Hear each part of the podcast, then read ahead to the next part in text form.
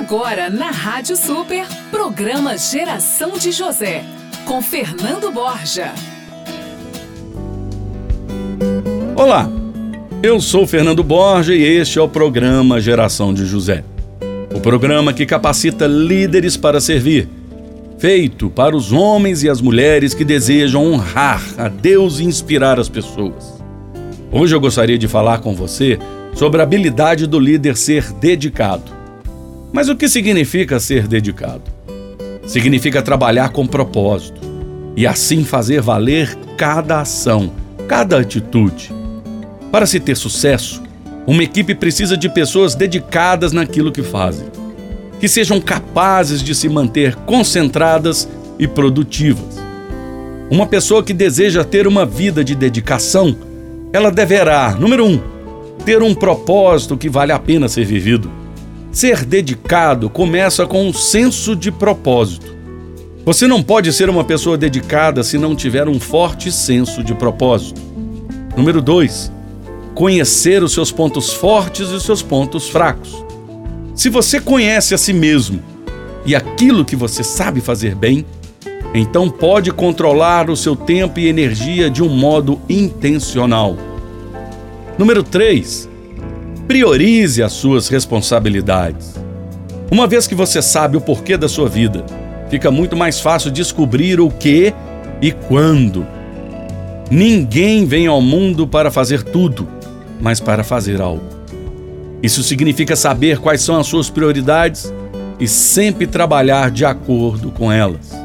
E por fim, aprender a dizer não. Se você tentar fazer todas as coisas boas que aparecem em seu caminho, você nunca sobressairá naquilo que foi criado para fazer. Pense comigo. Qual é o seu grau de dedicação?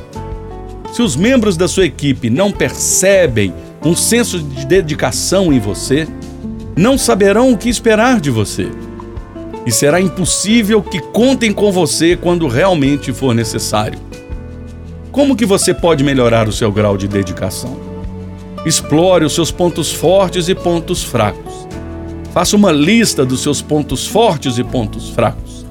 Faça uma pesquisa com seus familiares, amigos e colegas para ter uma outra visão. Quanto mais informações e feedbacks ou os retornos sinceros você puder ter, melhor será.